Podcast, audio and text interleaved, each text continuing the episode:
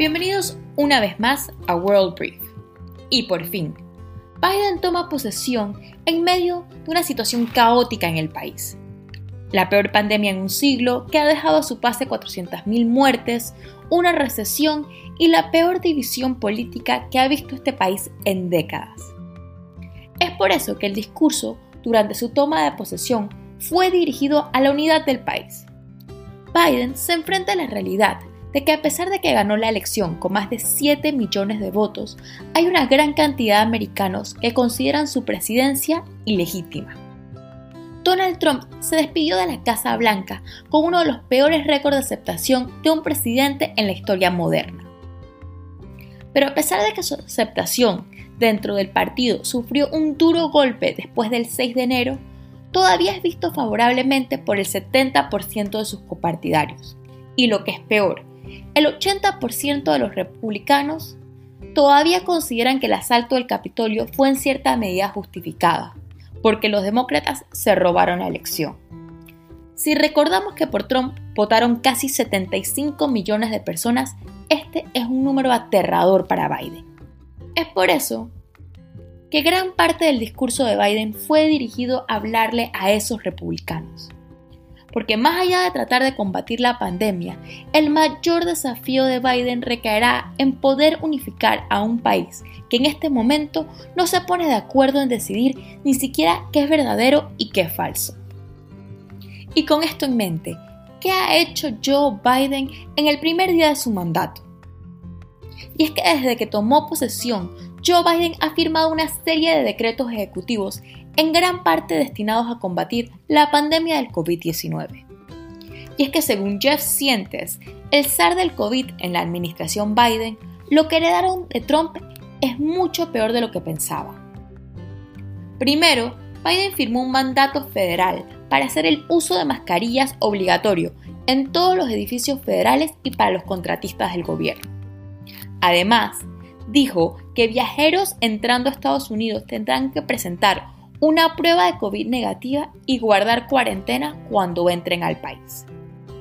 Firmó una orden para reinstalar el Directorio para la Salud Global y Biodefensa, una dirección de la época de Obama que había sido creada después de la epidemia del ébola del 2014 para poder coordinar una respuesta a crisis sanitarias. Nombró a un coordinador general para la distribución de las vacunas a nivel federal. Además, firmó el Acta de Defensa, que dirige todos los esfuerzos del gobierno y la empresa privada para producir lo necesario para combatir la pandemia. Anunció que Estados Unidos volverá a ser parte de la Organización Mundial de la Salud. Este cambio de actitud con respecto a la pandemia fue recibido con alegría por parte del doctor Anthony Fauci, el máximo responsable de enfermedades infecciosas en Estados Unidos, quien en una conferencia de prensa expresó sentirse aliviado de poder hablar libremente y basado en hechos. Es que no es una situación cómoda tener que estar contradiciendo al presidente de la República, dijo Fauci. Adicional a los esfuerzos para combatir la pandemia, Biden anunció que además Estados Unidos volverá a suscribirse al Acuerdo de París para combatir el cambio climático. Acabó con el proyecto de Kingston un oleoducto y además prohibió la construcción de gasoductos y oleoductos en parques nacionales. Anunció que los no ciudadanos en Estados Unidos volverán a ser censados y la muralla que estaba siendo construida en la frontera con México será detenida. A través de otra orden llamó al Congreso para que presente legislación diseñada para darle un camino claro de ciudadanía a los Dreamers, esas personas que llegaron de niño a los Estados Unidos.